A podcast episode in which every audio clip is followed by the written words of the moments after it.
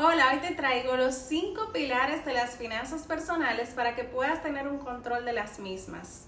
Como número uno, debes tener bien claro a cuánto ascienden tus ingresos mensuales y ponderar la posibilidad de generar mayores fuentes de ingresos.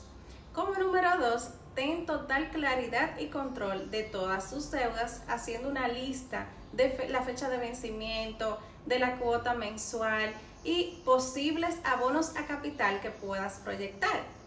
Como número 3, tus gastos. Debes llevar un registro de todos tus gastos para que sepas en qué se va tu dinero.